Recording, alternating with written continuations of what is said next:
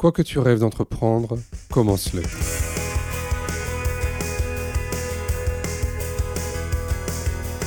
Euh, voilà, mais je pense que quand on est patient expert, la première qualité, euh, c'est d'abord de bien se connaître.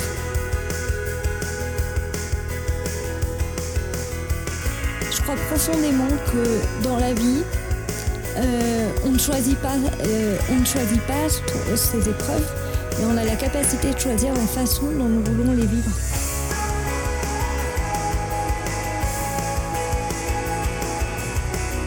je m'étais fixé au début de mon hospitalisation, juste avant mon hospitalisation, de trouver chaque jour et de noter chaque jour trois belles choses dans. Je suis François Bernard, directeur général du GAPAS, association accompagnant des enfants et des adultes en situation de handicap dans toute leur citoyenneté. Avec Handicap Histoire 2, je vous propose de rencontrer des personnes ayant fait de leur handicap une force.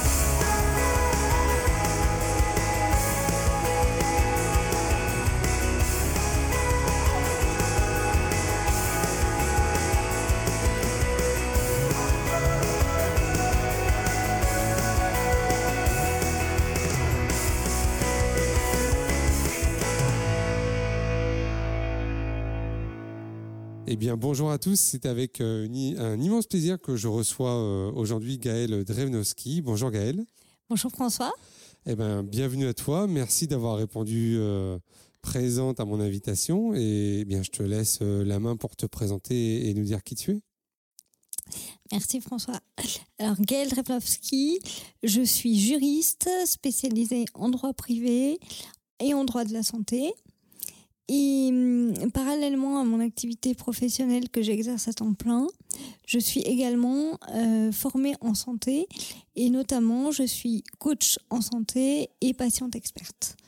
À ce titre, j'accompagne bénévolement des familles, des patients euh, et j'interviens également dans des instituts de formation, instituts de formation de masseur kinésithérapie, euh, d'ergothérapie et euh, les instituts de formation de soins infirmiers. Qu'est-ce que ça veut dire d'être coach en santé? C'est quoi euh, concrètement comme, euh, comme métier? Ou comme fonction, ou comme mission hein, de, ce que tu fais? Je n'en fais. Alors personnellement, j'ai choisi de ne pas en faire un métier, en tout cas à ce stade. J'exerce ces fonctions à titre bénévole. Hmm. Et j'y tiens parce que hum, je pense que ça me permet de garder un recul bienfaiteur en étant à la fois euh, dans le milieu euh, du handicap et de la santé et en mmh. même temps dans le milieu euh, professionnel et, complètement valide. Mmh. donc pour revenir à ta question, coach en santé, c'est pouvoir accompagner seul des patients et les guider dans le, vers plus d'autonomie dans la gestion de leur pathologie. Et moi, j'interviens dans le champ de la paralysie cérébrale spécifiquement. D'accord. Tu aurais un exemple à nous donner de, comment tu accompagnes dans ce champ-là? De ce que toi, tu apportes euh? Euh, Oui, j'en ai plusieurs. Euh, par exemple, par exemple un, un patient qui ne voit pas comment avancer, je vais l'aider à se fixer des objectifs euh, je pense à mon exemple personnel. Un jour, je me suis dit qu'en parallèle de mes séances de kiné, ce serait bien que euh, je fasse des séances euh, dans une salle de sport. Mmh. Et donc, pour arriver à aller dans une salle de sport, il y a plusieurs, il y a plusieurs étapes. Première étape, donc ces étapes, il faut les écrire, ça mmh. aide. Et donc, première étape, décrocher son téléphone et euh, prendre un rendez-vous dans une salle de sport. Euh, ensuite, donc, trouver la salle de sport, savoir euh, quels documents, enfin, tous les documents administratifs et médicaux qu'il faut apporter. Et ensuite, savoir concrètement bah, quel objectif je me fixe en allant dans cette salle de sport, donc combien de temps. Mmh. Quand, combien de temps? En fait, plus ce sera précis, plus on arrivera à tenir dans le temps notre objectif. Donc j'essaie d'aider les patients à définir avec le plus de précision possible, graduellement, euh, leur objectif et mmh. pour qu'ils le maintiennent dans le temps. Et ensuite, une fois l'objectif réalisé, euh, je mesure à trois mois, puis à six mois, et puis euh, un an. Où ils en sont. Je fais un point Mm. avec eux pour savoir où ils en sont dans la réalisation de cet objectif et, Mm. et s'ils tiennent toujours. Donc c'est très structuré comme, euh, Oui. comme accompagnement. hein. Oui. Hmm. Et surtout, euh, si les patients ne tiennent pas euh, leur objectif, j'essaie de voir avec eux quels ont été les freins et pourquoi ils n'ont pas tenu et qu'est-ce qui pourrait les, leur permettre de rebondir Hmm. et de soit le remettre en place, soit changer d'objectif. Peut-être que l'objectif était trop haut ou pas assez précis. Mhm. Euh, Enfin voilà, j'essaie d'identifier les causes avec eux. En fait, je n'agis pas pour eux. J'essaie de les aider à identifier euh, leurs forces et leurs faiblesses. Hmm. Et ça, ça, ça rejoint du coup le, la fonction de patient expert aussi? Tout à fait. C'est un complément. Oui. Euh, donc, patient expert, c'est un patient qui a pris du recul sur sa propre pathologie et qui ensuite euh, accompagne euh, des patients atteints d'une pathologie chronique. Hmm. Hum, voilà. Et donc, les deux vont de pair. J'avais rencontré euh, Guillaume Bédamou hein, Oui. là-dessus et c'est d'ailleurs lui hein, Qui qui, l'est nous a- également. qui- ouais, qui, qui l'est et qui nous a mis en relation. Tout à fait. Toi, tu as, tu as suivi cette formation. Qu'est-ce que ça t'a apporté à titre personnel, cette formation? Alors, oui, j'ai suivi cette formation. Et ensuite, j'ai complété par un Master 2 euh, d'éducation thérapeutique du patient. Oui. Euh, ce que j'ai beaucoup aimé euh, dans cette formation a été la pluridisciplinarité, le fait qu'il y ait à la fois des soignants et des patients. Hum, je pense que ça m'a donné un recul euh, supplémentaire sur ma propre pathologie Mhm. et ça m'a fait découvrir d'autres pathologies que- chroniques que j'ignorais. Et ça m'a hum, ça m'a permis euh, de d'élargir euh, les possibilités liées à, à ma propre pathologie et de pas limiter euh, seulement euh, à l'aspect médical par exemple. De ne pas être réduite euh, à l'aspect médical de tes défis au quotidien. Tout à fait. Hmm, hmm. Tu disais aussi donc que tu es juriste, ça c'est ton métier, j'ai envie de dire à, à temps plein. Il consiste en quoi ce- ton métier aujourd'hui? Aujourd'hui, je suis juriste en droit de la santé et je fais notamment de l'indemnisation de victimes D'accord. Tu travailles pour un cabinet ou? Pour euh, une société d'assurance médicale qui a un rayonnement européen, qui est basé à Lyon. Le siège social est à Lyon. Et hum, donc, euh, après étude du dossier, euh, je me prononce euh, en lien avec le médecin euh, conseil de la société euh, sur le fait de savoir s'il y a eu une faute euh, dans le dossier et si donc cette faute euh, mérite euh, une indemnisation Mhm. pécuniaire. Hmm. Alors comment ça se passe pour toi en ce moment euh, par rapport à tu t'es exprimé ta pathologie? Est-ce que tu peux en parler un petit peu de, de ce que tu as? Alors, comme Guillaume Benamou, j'ai une paralysie cérébrale. Donc, euh, c'est un manque d'oxygène. C'est dû à un manque d'oxygène à la naissance. Hmm. Et euh, moi, j'ai une, euh, j'ai pas la même forme que Guillaume. Moi, j'ai une diplégie spastique. Donc, ça veut dire que principalement mes membres inférieurs sont atteints Hmm. Et j'ai des grosses rétractions musculaires au niveau des membres inférieurs euh, qui m'empêchent de marcher correctement Euh, et qui créent, enfin ces rétractions créent également des douleurs. Mais c'est pas le cas pour euh, chaque personne. En fait, ce qui est compliqué dans la paralysie cérébrale, c'est que chaque tableau clinique peut être différent parce que au-delà de l'aspect moteur, euh, il peut y avoir tout un tas de troubles associés. Par exemple, des troubles cognitifs, de l'épilepsie, des troubles neurovisuels. Euh, voilà, et ça, ça varie vraiment selon les personnes et selon le temps de hum, le, le temps où la personne n'a pas respiré pendant sa naissance. Hmm. Et donc toi, te- tu peux essayer de marcher un peu quand même Alors, moi, je, je marche. Euh, alors, à l'intérieur et dans des lieux connus, je marche sans aide technique. Euh, j'ai à peu près, dans ce cadre-là, à peu près 200 mètres, ouais, 200 mètres de périmètre de marche. Ensuite, dans les lieux euh, moins connus, euh, où il- ou dans les lieux où il faut marcher plus longtemps, euh, par exemple la rue, j'ai un périmètre de marche d'à peu près 1600 mètres avec des cannes. J'ai besoin de deux cannes parce que je manque d'équilibre. Et à ce titre, j'ai subi, il y a deux ans, une très lourde chirurgie afin de me permettre de préserver ma marche sur le long terme. Euh, et là, je suis en train de commencer à récolter les fruits de cette chirurgie. Donc, j'ai essayé de marcher chaque jour euh, de plus en plus. Mmh. Et pour les distances supérieures à, à 1600 mètres, et pour aussi éviter à certains moments de la fatigabilité, j'utilise un fauteuil roulant électrique.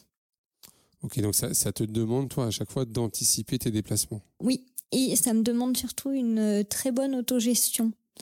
Euh, en fonction de ma douleur, en fonction de ce que je veux faire, Mmh. euh, en fonction aussi de la suite que je veux donner euh, à ma journée ou à ma semaine, pour pas avoir trop de fatigabilité et pouvoir continuer par exemple à travailler ou d'avoir à avoir des activités associatives. Mmh. Voilà, mais je pense que quand on est patient expert, la première qualité, c'est d'abord de bien se connaître soi-même Mmh. et de bien s'autogérer. Parce qu'avant d'aider les autres, euh, bah, il faut d'abord euh, bien se connaître. Mmh. Ça, t'as mis du, du temps à bien te connaître ou pas? Est-ce que. Oui. J'ai mis. euh, alors, ma pathologie est une pathologie donc de naissance, donc euh, ben, j'ai toujours vécu avec.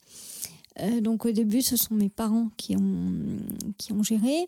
Et puis euh, en grandissant, et notamment au moment de l'adolescence, je me suis rendu compte que bah, j'aurais des, enfin, j'avais la possibilité ou la nécessité d'avoir des soins toute ma vie.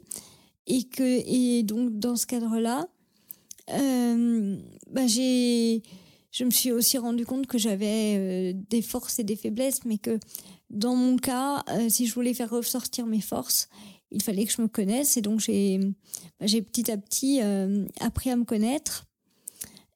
Et puis, autre chose qui m'a aidé à bien me connaître, euh, ça a été euh, à la rencontre d'une équipe euh, médicale à l'âge adulte, à la suite d'une lourde chirurgie à l'adolescence.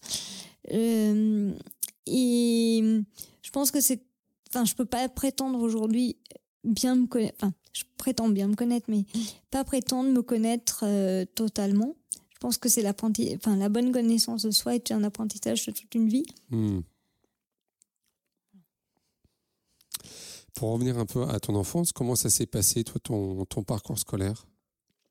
Ce que tu as dit, c'était dès euh, ta naissance. Donc, toi, tes parents ont, ont su tout de suite ou pas euh, qu'il y avait une problématique? Oui, mes parents ont su tout de suite qu'il y avait une problématique. Et alors, j'ai une autre particularité, c'est qu'en fait, euh, j'ai deux frères, on est triplés et on a tous les trois le même handicap, Ah bon? Euh, à des degrés un peu différents. Donc, euh, mes parents ont su tout de suite, enfin, on suit rapidement, pas tout de suite, mais rapidement, qu'il y avait euh, une problématique. Après, euh, laquelle et la nature, ça, ça a été plus long Hmm. à mettre des mots pour mettre des mots mais mais oui quand un enfant se développe pas normalement on s'aperçoit rapidement Hmm. qu'il y a des qu'il y a un problème et hum, donc pour revenir à mon cursus scolaire j'ai toujours été dans le milieu ordinaire Hmm.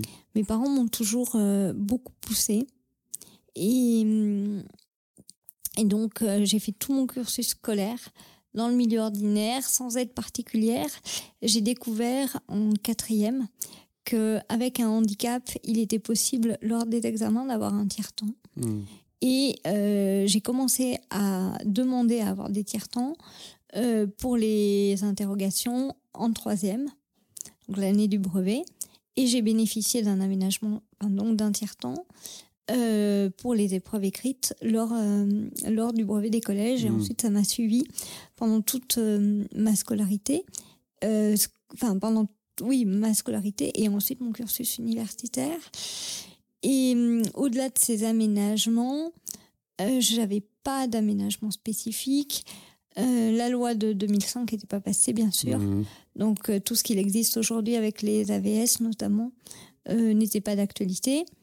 Et donc je me suis débrouillée seule en essayant de compenser le mieux possible mes difficultés parce que au-delà de mes troubles moteurs, j'ai quand même une grosse difficulté au niveau de la lenteur. J'écris plus lentement Hmm. et d'où la nécessité d'un tiers-temps Ouais. pour les écrits. Euh, et puis, enfin, de par ma rétraction musculaire euh, et tout ce que je dois gérer au quotidien, euh, les choses me demandent plus de temps. Donc c'est un temps dont il faut aussi que je tienne compte. Hmm. dans le quotidien. Et ton parcours scolaire, collège, lycée, universitaire, c'est pour toi, c'est déroulé normalement, sans encombre? Alors, je sais pas ce que c'est normalement parce que moi, je trouve que bah, la vie a toujours demandé, à ce, enfin, a toujours demandé à ce que des batailles soient menées. Mmh. Euh, enfin, je, on me l'a raconté, je me rappelle pas vraiment, mais euh, ça a commencé dès la maternelle, mmh. euh, où déjà une infirmière scolaire ne voulait pas que je rentre en CP sous prétexte que justement j'étais plus lente mmh. et que j'avais un handicap. elle n'identifiait pas mon handicap, qu'elle connaissait pas, mais euh, elle estimait que j'aurais absolument pas les capacités de suivre une scolarité normale, enfin un cursus ordinaire, hmm. et donc euh, conseillait à mes parents de me mettre euh, dans un hôpital psychiatrique de jour. évidemment, voilà. Et évidemment, mes parents n'ont pas, voilà, n'ont pas entendu de cette oreille et se sont battus et avec la maîtresse de maternelle, euh, à laquelle euh, je peux vraiment rendre hommage, euh, sont allés voir l'inspecteur d'académie. Il se trouve que j'ai sauté non pas une mais deux classes. Voilà, donc on était loin de l'asile psychiatrique. Hein. Super, voilà, j'ai fait un saut direct. et puis, je me suis rendu compte à ce moment-là que, bah, voilà, ce serait enfin je croyais que la scolarisation serait possible mais je savais que ça me demanderait plus de plus d'énergie au quotidien mmh. et notamment euh, dans mes dans le cadre de ma pathologie aussi en troubles associés euh, de en fait j'ai marché à 6 ans et euh, parce que j'ai marché tard tout ce qui est latéralisation dans l'espace c'est compliqué mmh. et j'avais notamment des troubles enfin des difficultés énormes en géométrie et donc, euh, bah, voilà, dans les matières où j'avais plus de difficultés, il fallait que je travaille plus, hmm. mais beaucoup plus. Euh, voilà, mais il y avait aussi des matières parce que j'aime ça et que euh, où j'étais forte et notamment tout ce qui était français, langue. Hmm. j'aime beaucoup lire depuis que je suis très jeune, je lis beaucoup. Et donc, bah, ces matières-là étaient plus faciles. Hmm. Tu, disais euh, que tu avais deux frères euh, jumeaux, hein. enfin vous étiez des triplés, euh, qui sont eux aussi en fauteuil Alors, oui, les deux sont en situation de handicap. L'un est en fauteuil, se, Alors, se déplace à l'intérieur avec des cannes tripodes sur des petites distances et dès qu'il est à l'extérieur est en fauteuil roulant manuel. Ok. Et l'autre euh, marche sans aide technique et marche en continu, n'utilise jamais de fauteuil roulant. De fauteuil roulant. Hmm. Ça, va être une litote que de le lire comme ça, mais pour tes parents, ça a dû être quand même quelque chose d'avoir euh, trois enfants en situation de handicap. Comment, comment ils ont tenu, comment ils ont fait pour euh, vous élever tous les trois? Alors, je ne pourrais pas répondre euh, réellement à cette question à la place de mes parents et notamment de mon père euh, qui s'est beaucoup euh, qui beaucoup beaucoup investi puisque donc nous sommes les seuls enfants de la famille mais quelques années très jeune quelques années après notre naissance notre maman a eu une très grave maladie très longue maladie et elle est décédée dans les suites de cette maladie. Nous avions trois ans et demi. Euh, vous, aviez trois ans et demi? Oui. D'accord, donc tu n'as quasiment pas connu ta maman. C'est ça. Et notre père se retrouvait seul avec trois enfants handicapés, un métier très prenant euh, qui lui demandait de voyager énormément. Et donc, euh, à ce moment-là, notre grand-mère euh, paternelle est venue euh, vivre chez nous et l'a aidé à nous élever. Et euh, voilà, aujourd'hui, si je devais dire comment mon père s'est débrouillé, enfin, il s'est d'abord débrouillé grâce à des capacités de résilience exceptionnelles, mais aussi mmh. grâce à l'aide matérielle et concrète de ma grand-mère au quotidien. Est-ce que pour qu'il puisse continuer à travailler, il fallait bien qu'elle soit là pour gérer euh, ne serait-ce que les conduites euh, chez le kiné, chez l'orthophoniste, euh, à l'école. voilà, et multiplier, enfin tout ça c'est multiplié par trois. Ouais, mais c'est quand même pas rien, quoi. Enfin, ah c'est quelque chose quand même. Et, est-ce que toi, tu as l'impression d'avoir reçu quelque chose de, cette résilience, comme tu dis? Euh, euh, Qu'est-ce que tu en as fait de, ça? Est-ce que tu en as conscience ou pas? Alors, en fait, ce que j'ai pas dit en début d'entretien, euh, c'est que en plus de, mes diplômes là, en, en, en, éducation thérapeutique du patient et en coaching santé, euh, et en droit bien sûr. Euh, je, me suis également formée en psychologie. Mmh. Et euh, j'ai un DU de psychologie et un DU de prise en charge de la douleur. Et je pense que mon histoire de vie bah, m'a construite. Enfin, c'est une méthode de dire ça, mais mmh. a fait celle que je suis aujourd'hui. J'aurais pas vécu ces épreuves-là. je pense que j'ai transformé mon épreuve en, quelque chose. Le fait de pouvoir le donner euh, donner aux autres à travers ce que je suis et, rien que de m'aider à transformer mon handicap. J'aurais pu, j'aurais aussi très bien pu euh, me replier sur mon épreuve et, et me dire euh, oh là là c'est dramatique ce que j'ai vécu. voilà, attendons que la vie passe.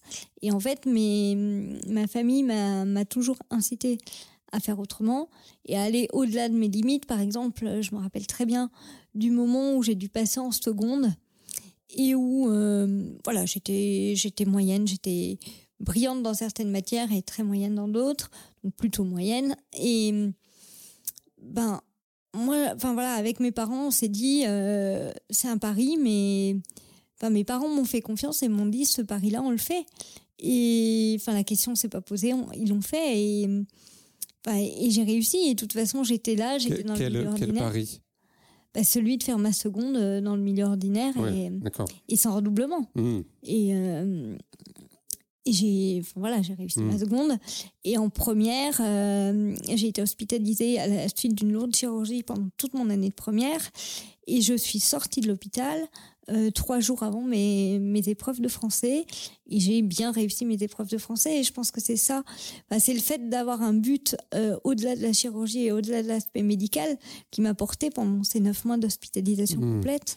Euh, voilà, donc je pense que l'épreuve m'a permis de m'a permis de faire ce que je suis, mais je crois profondément que dans la vie, euh, on ne choisit pas, euh, on ne choisit pas ces épreuves, mais on a la capacité de choisir la façon dont nous voulons les vivre. Hmm.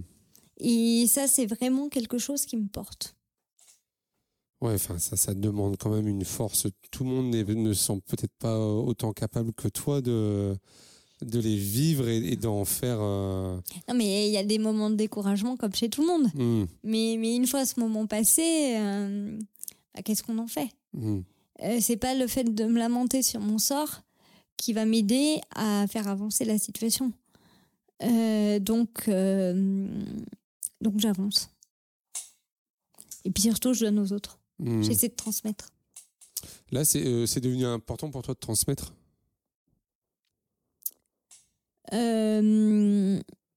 Transmettre, oui, mais je ne sais pas si je le fais tout le temps.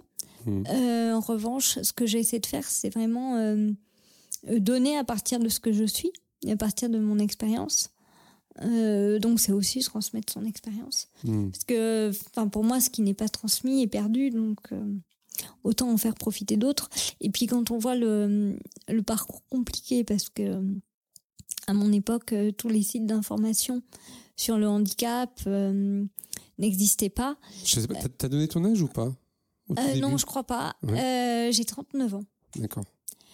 Et donc à mon époque, le... oui, c'est vieux. j'ai l'impression d'être vieille quand je Non, mais j'ai 38 ans, donc euh, écoute, on a connu le début d'Internet, tout ça. c'est ça. On a connu les cassettes audio, mais on a... Et du coup, je, je me dis, si aujourd'hui, moi, par mon expérience, je peux un peu aider ou guider, des parents ou des, des enfants ou des euh, avec handicap euh, eh ben tant mieux. Hmm. si, si le parcours des parents peut être moins difficile et qui peut enfin je crois que ce qui m'a manqué aussi notamment au moment de l'adolescence c'était de pas rencontrer de de personnes euh, de mon âge porteuses du même handicap que le mien. Ça j'ai attendu l'âge adulte pour en connaître J'en connaissais pas euh, en étant enfant et adolescente. Et donc, je me dis, bah, si aujourd'hui je peux transmettre euh, et faire connaître euh, à des familles. Et je sais que moi, au moment où je me suis fait opérer à l'adolescence, mes parents auraient aimé rencontrer des parents d'enfants ayant vécu la même chirurgie et on ne Hmm. connaissait pas. Ok. Euh, là, au niveau de, de ton habitat, tu vis euh, de manière complètement autonome? Je vis à Lyon, euh, dans un appartement qui est accessible aux personnes handicapées.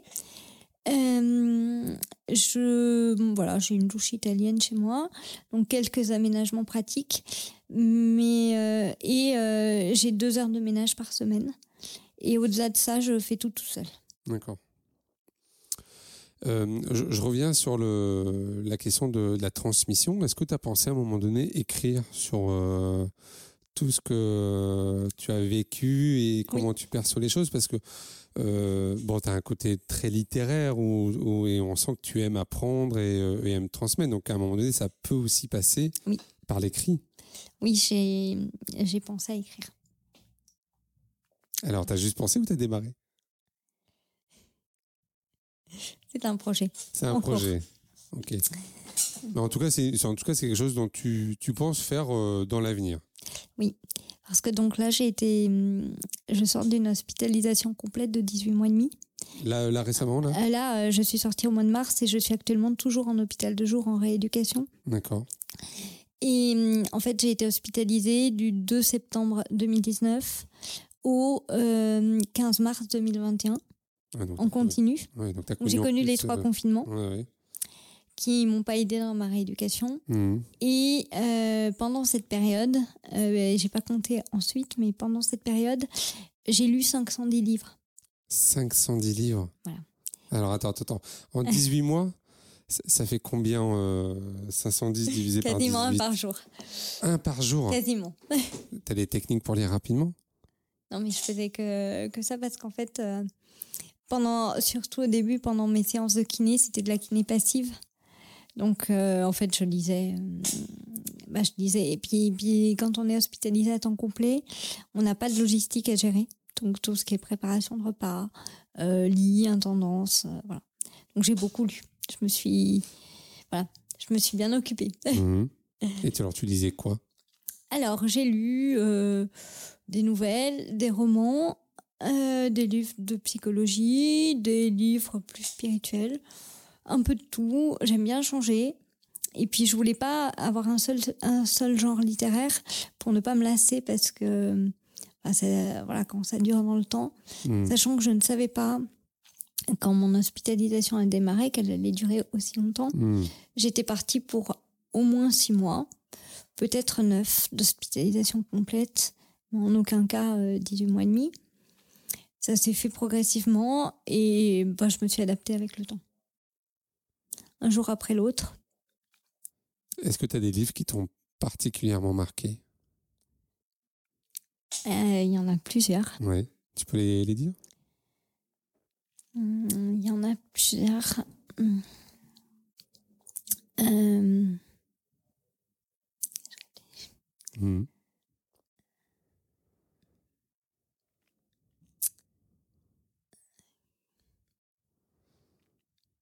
Attends, t'as tellement lu que tu sais même plus euh, tout ce que tu as euh, alors si, en fait j'ai fait, j'ai fait des fiches sur chaque livre pour ne pas Pour pas oublier. pour justement les noter et pouvoir les conseiller à d'autres. Mhm.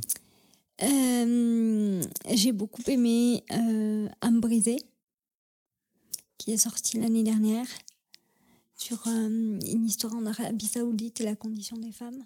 Oui. Euh, Qu'est-ce que. euh, Changer l'eau des fleurs de Valérie Perrin. Enfin, des, en fait, dans, dans ce que j'ai lu et en termes de romans, ce qui m'a plu sont les romans, euh, les romans positifs ou les romans de résilience. Mhm. Voilà, je crois qu'on se refait pas, mais euh, Et en développement personnel, c'était aussi euh, sur ces questions-là de, de résilience? Euh, pas forcément. Non Euh, Il y a eu un peu de où il y a eu euh, un livre sur de l'entretien motivationnel. Donc, Mhm. j'entretenais mes connaissances par rapport à mes formations d'éducation thérapeutique. Hmm. Qu'est-ce qu'il y a eu en développement personnel? Beaucoup la gratitude. Hmm. Voilà. Euh, parce que c'est quelque chose que j'ai beaucoup pratiqué, qui m'a beaucoup porté pendant mon hospitalisation. Je m'étais fixée au début de mon hospitalisation, juste avant mon hospitalisation, de trouver chaque jour et de noter chaque jour trois belles choses dans la journée. Et hum, quand je donc j'ai ouvert un carnet à cet effet. Et aujourd'hui, quand je le relis, je constate que j'ai tous les jours trouvé trois belles choses à noter, y compris pendant la période de confinement les périodes de confinement, je devrais dire. Hmm. Et hum, donc la gratitude m'a beaucoup portée. Et puis euh, certains écrits spirituels aussi. Hmm.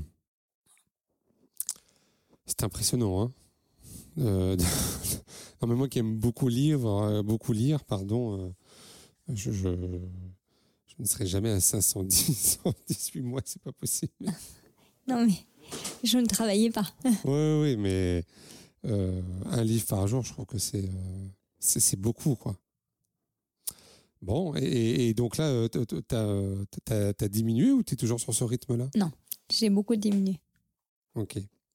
Et, du coup, ça, est-ce que ça t'a amené. euh, alors, qu'est-ce que ça t'a amené, toutes ces lectures? Alors ça m'a appris des choses, ça m'a permis de m'évader également. Ça m'a... hum,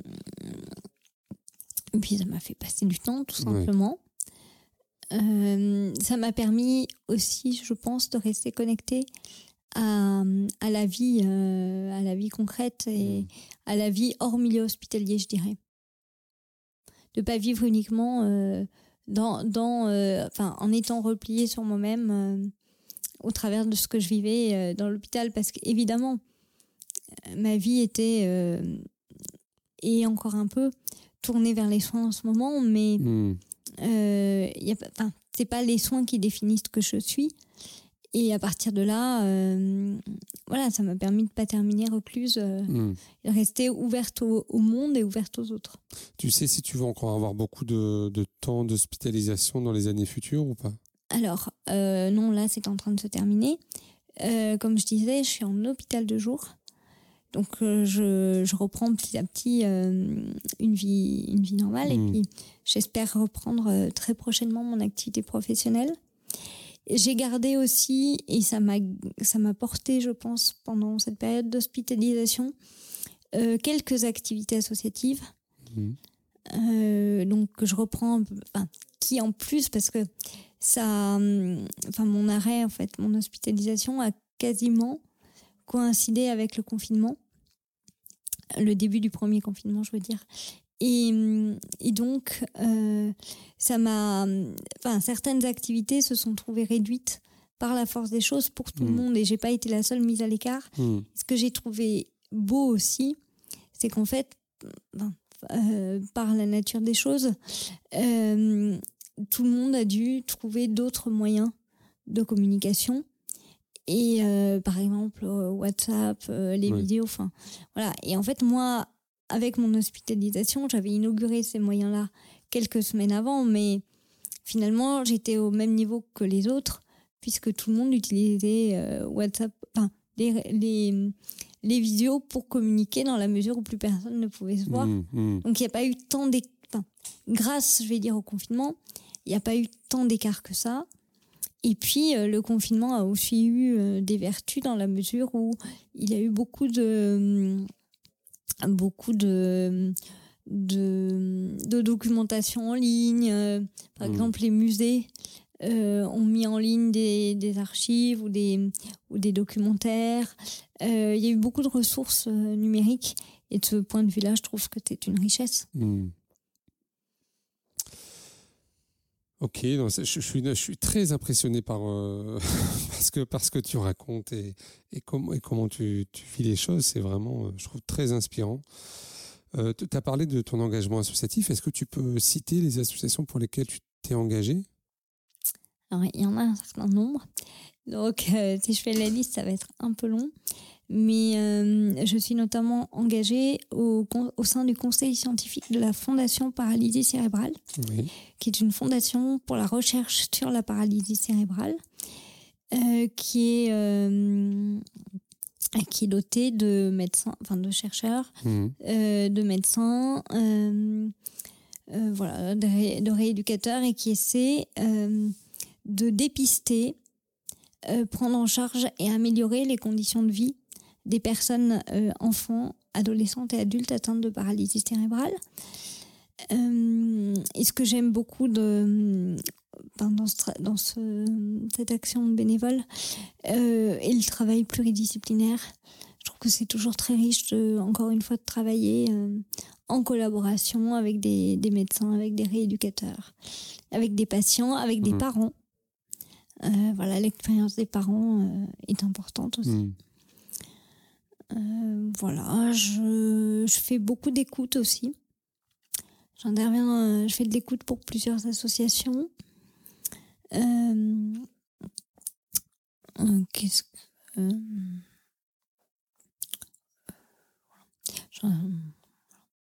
Donc des, des, assos au niveau local ou au niveau national aussi? Enfin, paralysie cérébrale, c'est national Oui. Et ça peut être européen aussi. D'accord. Dans d'autres langues? En anglais. En anglais? D'accord, parce que tu es bilingue et également euh, anglais euh, J'aime beaucoup les langues et oui. D'accord. Donc ça, tu es euh, tout à fait en capacité de pouvoir échanger au niveau européen Oui. Ok.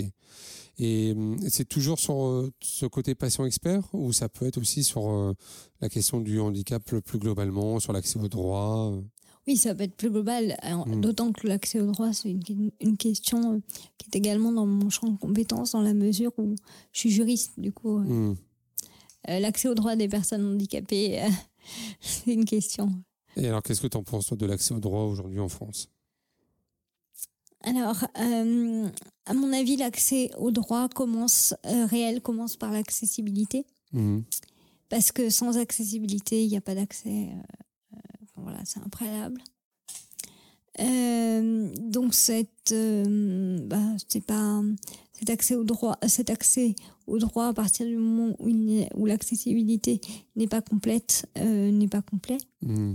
Et enfin voilà, il y a encore des choses qui doivent être euh, enrichies euh, afin de valoriser, parce que c'est bien de le valoriser par des mots, mais ce serait bien de le faire en acte, hmm. l'autonomie et des personnes handicapées et d'aller toujours vers plus de, de pérédance et d'autonomie.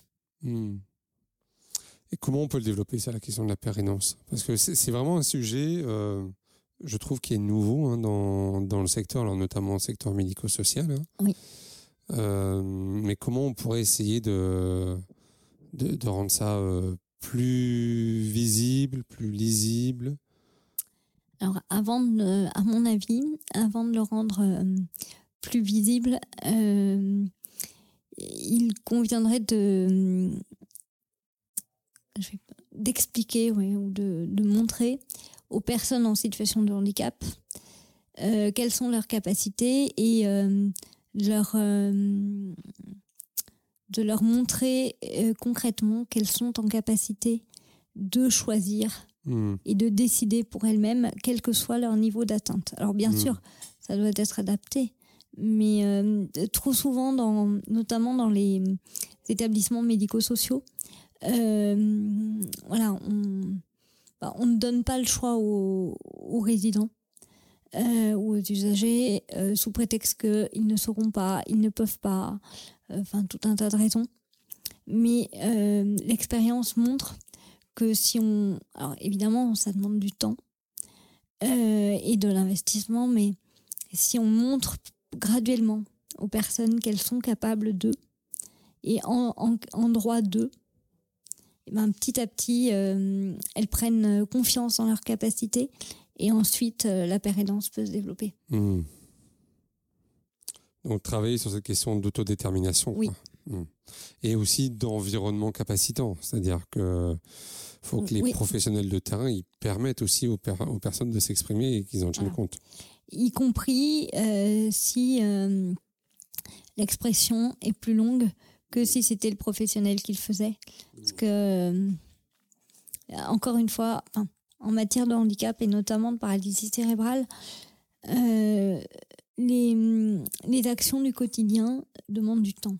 Hmm. Ça, c'est, enfin, je parle pas pour moi, là, je parle plus généralement. C'est quelque chose que l'on retrouve très, très fréquemment, cette histoire de lenteur, de temps. Par exemple, les personnes qui ont du mal physiquement à s'exprimer, Hmm. bah, elles peuvent le faire, sauf qu'il faut prendre le temps de les laisser, de les laisser s'exprimer. Hmm. Et parfois, c'est plus simple euh, de, de choisir pour un, pour un éducateur, de choisir euh, aujourd'hui euh, que la personne portera un short noir avec un t-shirt vert, Hmm. plutôt que de lui demander. Et que la personne décide, puis qu'ensuite il faille aller chercher des affaires dans le placard. Hmm. Tout ça, ça prend plus de temps. Si euh, demain tu étais euh, euh, ministre des personnes en situation de handicap, euh, quelle décision tu prendrais ou quel, voilà, quel, quel projet t'aimerais travailler, quel projet de loi t'aimerais faire Ce serait quoi ton premier sujet? Alors, je vais pas, je vais pas donner une illustration très nouvelle. J'aimerais travailler plus concrètement sur l'inclusion. Oui. L'inclusion à plusieurs niveaux. Euh, l'inclusion qui passe par euh, l'autodétermination. Euh, l'inclusion qui passe par la revalorisation des minima sociaux pour les personnes handicapées. Et le changement de regard. Parce qu'à mon avis, beaucoup de choses passent par le regard posé Hmm. sur les personnes handicapées, donc le changement de mentalité. Et à partir, enfin, si on travaille sur ces trois leviers-là, on pourra favoriser l'inclusion et ensuite euh, aller plus loin, Hmm. Ça, c'est vraiment les sujets qui sont pour toi euh, prioritaires. il me semble. Hmm. Ok. euh, Qu'est-ce que tu aurais envie de dire à, à des personnes qui ont essayé de te décourager ou qui ont dit bah, c'est pas pour toi, tu devrais plutôt faire ça ou, ou aller vers là?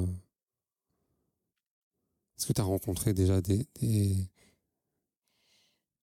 Hum, Je, vois, je vois qu'avec ton sourire, c'est un oui. Alors, j'ai rencontré, je vais pas dire beaucoup, mais plusieurs personnes qui, à plusieurs moments de ma vie, euh, m'ont dit que ce serait pas possible. Ben, j'ai parlé du diagnostic euh, initial là, du- de l'infirmière scolaire. ouais. qui connaissaient pas la pathologie, mais euh, j'ai l'exemple d'instituteurs, j'ai l'exemple de professeurs, j'ai l'exemple de médecins. Euh, voilà, j'en ai plusieurs. Et hum, encore une fois, je crois que hum, ce qui est important, c'est de, de bien te connaître, savoir, en tant que personne handicapée, savoir euh, de quoi on a envie, connaître ses envies, ses besoins Hmm. pour ensuite euh, pouvoir les faire fructifier. Parce que, bien sûr, en, en- en raison des attentes, tout n'est pas forcément possible. Mais euh, je vais le plus loin possible. Et puis, bah, si j'y arrive pas, euh, j'y arrive pas. Mais je crois profondément que les personnes qui, qui ont essayé de me décourager m'ont quelque part encouragée et ont favorisé ma résilience. Parce qu'elles m'ont poussé à aller plus loin Hmm. et à, et à transformer mon handicap. Et puis, euh, je me dis toujours que, euh, quelle que soit le- la hauteur de, de la marche à gravir, euh, au moins, même si j'arrive pas à la gravir, au moins j'aurais essayé. Et que, enfin, voilà, l'expérience commence par l'essai. Et que ça, voilà, ça peut être qu'un enrichissement. Après, euh, il y, a, il y a des chutes qui font mal, mais le tout est de, de trouver comment rebondir. Je crois profondément que quand une porte se ferme, une autre s'ouvre. Je l'ai vécu plusieurs fois dans ma vie. Euh, euh, Tu aurais un exemple de ça, par exemple? Euh, enfin, j'en ai plusieurs. Euh, oui, euh, par exemple, euh, je réfléchis à l'exemple que je vais prendre.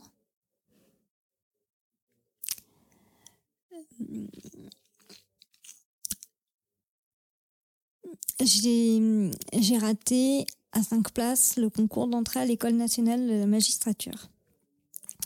Il avait 85 places. Euh, nous étions 6900 et je suis arrivée 80e. Il y a eu trois désistements. Il n'y en a pas eu cinq. donc j'ai pas eu ma place. Et alors évidemment, bah, parce que je l'avais pas passé qu'une fois, je l'ai passé deux fois. Et évidemment, la deuxième fois, ben, c'est compliqué quand on investit deux ans et que on peut être magistrat depuis son, depuis son adolescence. Et à la suite de cet échec, je me suis demandé ce que j'allais faire.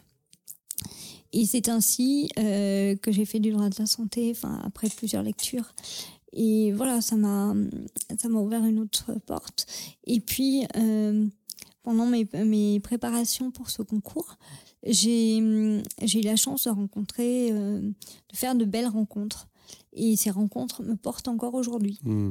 Donc et puis parce que enfin voilà mon, choix de mon choix de carrière qui a été différent à la suite de cet échec m'a aussi permis de rencontrer d'autres personnes et de d'avoir d'autres activités associatives que je n'aurais sans doute pas eu mmh. si j'avais réussi le concours euh, d'autres opportunités de carrière mmh. voilà et c'est pour ça que je dis quand un souvent quand une porte se ferme d'autres s'ouvrent mais il faut mmh. savoir les voir et c'est pas toujours facile. Je hmm.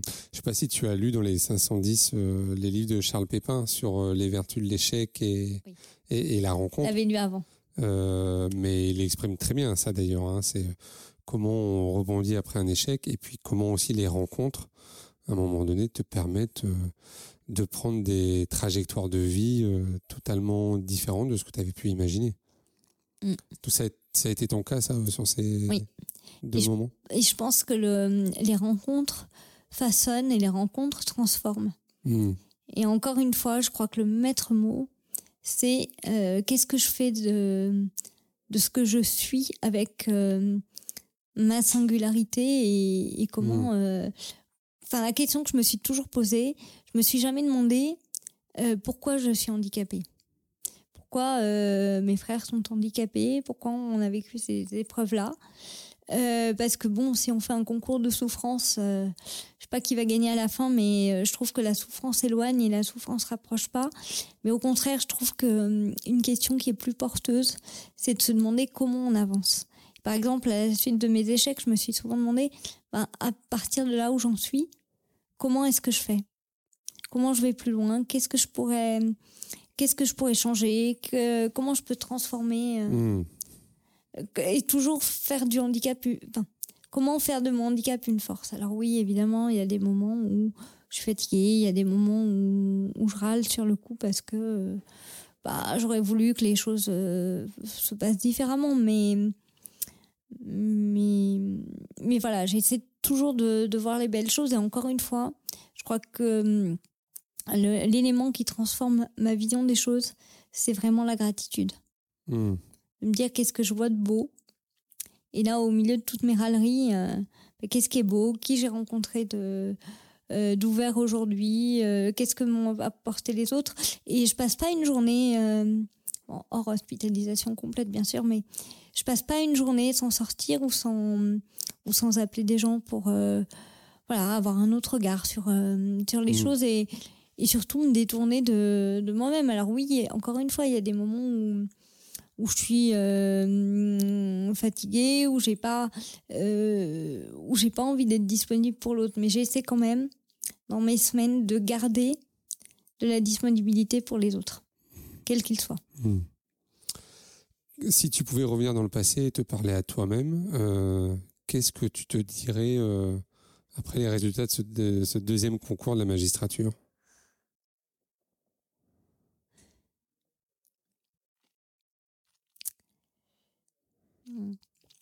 Euh, je verrai les fruits que m'ont apporté la préparation de ces concours, de ce concours. Euh, il y en a eu beaucoup. Je pense que d'abord, ça m'a appris euh, d'un point de vue méthodologique et, purement intellectuel une autre facette du droit. Mmh. Et, et ça m'a appris, ça m'a appris à m'enrichir de de toutes mes expériences. Mmh. Et d'un point de vue humain, ça m'a ça m'a permis de rencontrer euh, tout type de personnes. Voilà, faire de belles, euh, faire de riches rencontres, mmh. pas, forcément belles, mais riches. Et je pense que ce que je suis aujourd'hui, je le suis à travers euh, tout ce que j'ai pu vivre en fait. Mmh. Et c'est une expérience de plus. Peut-être pour terminer cet entretien sur une question positive et, donner des conseils, c'est quoi ta recette pour garder le sourire? Alors, donner des conseils, euh, je ne sais pas faire parce que je trouve que c'est difficile et, on n'est pas à la place de l'autre. Mmh. Je peux te dire ce, que, ce qui, moi, m'aide. Et tu l'as dit un peu tout à l'heure, les gratitudes. C'est la gratitude, vraiment. Mm. C'est la gratitude, c'est l'espérance, c'est la confiance en la vie. Je crois que je suis profondément gourmande de vie. Mm. Et cet amour de la vie euh, m'aide au quotidien et me porte.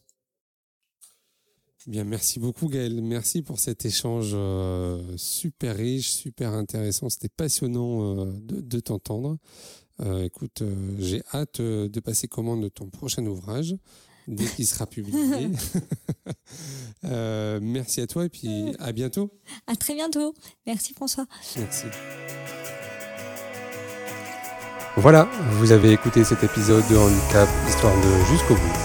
Merci de le partager à au moins deux personnes autour de vous, d'inscrire vos amis, votre famille, vos collègues, vos enfants au podcast et de mettre un commentaire sympa et bien sûr 5 étoiles. Vous pouvez me retrouver sur tous les réseaux sociaux en tapant Handicap Histoire 2. Je suis François Bernard et comme disait Goethe, quoi que tu rêves d'entreprendre, commence-le. L'audace a du génie, du pouvoir, de la magie.